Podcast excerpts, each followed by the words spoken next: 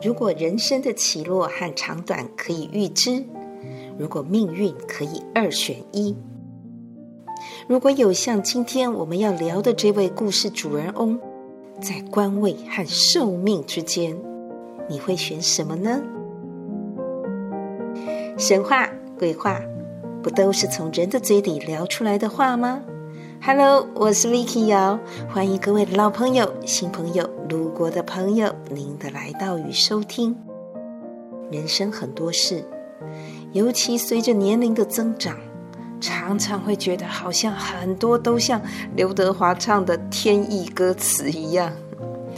如果说一切都是天意，一切都是命运，终究已注定，谁也逃不离。可是，今天要和大家聊的是有一位天选之人，他不是像之前我们谈到的，因为祖先，因为个人的善恶，他改变了命运。他好像真的逃离了命运，但是，也不能讲他全部逃开，因为他是二选一。能够这样，是因为他有一个奇特的际遇哦。这个故事。就记录在《袁枚子不语》卷八当中。清朝有位江苏溧阳人，名叫史宙斯，这个名字很特别哦。当他还是秀才，有一次要到省城参加考举人的乡试的时候，在南门外遇到了一个姓汤的道士。这位道士。很会算命，也很懂得法术，所以这个史宙斯就把生辰八字告诉了道士，请道士帮他算一下，哎，这次的考试会怎么样啊？自己的官运呐、这辈子会如何？道士一算，就跟他讲，如果按照丑时出生，就是早上，呃，一点到三点。用这个时间来算，你一辈子啊，就只是个普通的秀才，可是寿命可以活到八十三岁。但是如果按照饮食来算，就是三点到五点，就晚一点出生的话，哎，你会做到三品官哦。而且这一次的乡试你就能考中。哎，你是丑时出生的还是寅时出生的啊？史宙斯就跟他说。我是丑时出生的啦，道士只好跟他讲：“那你这样的话，这次相试，哎，应该也没希望了。”听了这句话，哪个考生听了之后会开心？当然闷闷不乐了。接下来，道士就跟他讲：“命可改也，命运可以改啦，只是重点来了。”阴曹地府的人对于人间的这个寿命算得很精准。你如果愿意少活三十年，我就可以把你的命改成当成是饮食的这样子的一个设置，好像我们讲的电脑可以改这个设定。听到这里，这个石宙斯很高兴啊，就说我要改，我要改，你帮我改，我可以少活三十年。道士就跟他讲，你要想清楚哦。如果你想清楚，而且是真的愿意，那好吧，你明天早上来吧。第二天早上五更天，就是这个饮食三到五点之间，史宙斯啊，他就熏香沐浴，把自己洗得香香的，很诚意的，就来到了庙里。这时候道士已经庙门打开，在等他了。道士说：“嗯。”你很有时间观念，也很有诚心，也很有信用，但是你真的要想好哦，官尊寿短，勿自毁也啊！以后啊，官职尊贵，寿命却很短，后悔来不及哦。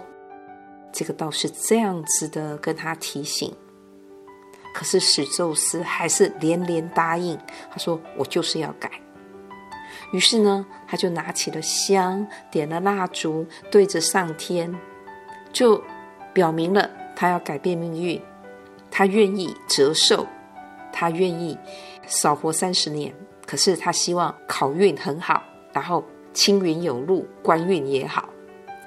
这个道士啊就开始了披发仗剑，也 就是头发都放下来了，不能讲他披头散发，就等于他开始在为他施法，然后拿着那个宝剑，口中念念有词，念着这些咒语。过了一阵子啊，哎，这个法做完了，他又另外写了一个生辰八字的庚帖。就是他的命书，哎，不是只有写他的说你几年几月几时生这几个字，是等于像是被他施法做过法的一个凭证交给他，然后叫他回家好好的收着。他拿回去之后就放在箱子里。这一年，他果然不是只有考取人呐、他连进士接二连三呐、一年当中。原文是讲相会连捷，就是都有捷报，都有好消息，他都考上了，这非常不容易。然后接下来青云直上的还官位到哪里呢？到主管皇宫里面那个詹事府的领导，这个职位是什么呢？就是主管皇宫里面的内官事务，尤其是陪太子、皇子和皇帝读书。的一个文学侍从的角色，那个位阶呢，就是正三品。果然如那个道人、那个道士所说的，位至三品。就这样子，时间很快的，他五十二岁了，还记得吗？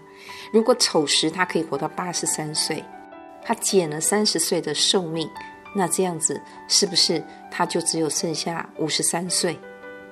可是他现在已经五十二岁了，那他自己算一下，也知道时间差不多了，怎么办呢？希图降级永年，他希望降低官职，延长寿命，但是偏偏他在任期之内从来没有犯过错误，那怎么办？他想着就去跟吏部，就是管理这个官员调度的这个主管机构说。哎，你帮我降级好不好？你不要给我正三品。那个吏部的官员听了都觉得好笑。他说：“你在跟我讲神话，还是在讲傻话？你跟我讲的这个故事，我才不相信。而且你哪有人说还自动降级？你又没犯错。可是到了第二年，真的是他五十三岁了。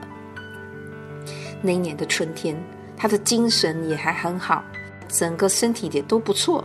可是到了五月，他就有一点点小毛病，皇上还叫太医去给他治病，没想到就是这个太医他用错了药，他从此就一病不起，驾鹤西归了。真的五十三岁，就生命画上了句点。这个故事怎么知道？哎，真的是真人实事啊！因为这位史詹氏，这位。我们讲的史宙斯，就是袁枚的亲家，本身五品官员的史义堂这个人的爷爷，他自己才五品，可是他讲起他爷爷他自己家里的事情，所以他很清楚嘛，他就把这一段讲给袁枚听，袁枚记下来的。故事听到这里，是很想知道现在哪里还有这样子的高人可以改命。还是要想，人生只有在官位和寿命之间做二选一的选择吗？像我就在想，哪怕以人世间，大家多半是用富贵、功名利禄来看这个人的好命歹命，那不当官，就像我之前有一个短片在讲到山中宰相讲的，想轻浮何须为官，只要。你的囊有钱，就是你的口袋里有钱；你的仓，你的仓库里面有米；你的肚子里面有诗书，那你就是山中宰相啊！为什么一定要在官场呢？但是在这个当中，他就是在丑时跟寅时当中，他就做了这样的选择。哎，除了科考，至少也还有财运嘛。世间这么大，不过就像对所有的考生来说，能考上，能符合社会期待，能尽快的出人头地，赢得人生的胜利。减寿三十年，少活三十年又怎样？何况老了之后，万一身体也不太好，脸上有皱纹，不如赶快的就这样子去当官，然后给家里光宗耀祖嘛。衰老跟死亡还好遥远呐、但是人生一眨眼，就像这位史周斯史詹士，他到了五十二岁了，当时大限将至了，三品官看似风光，也无实权以外，能留下多少成就和建树呢？唉，只是命运已经改了，命数已经改了。开弓已无回头箭，这时候想要将官职来延命，根本不可能了。不同的生命过程，不同的人生际遇和价值观，做出的选择，往往在事过境迁的多年以后再看，似乎都不太一样了。在这岁末跨年的时候，我们不妨回顾自己这一年来。个人的得失起落是什么？人际之间的离合悲欢又有多少让你欢喜惆怅的呢？还有那些当初期待的、对天许愿的、很想要的，现在回头看，心境和实际的情况，似乎不复当初的又有多少呢？好在。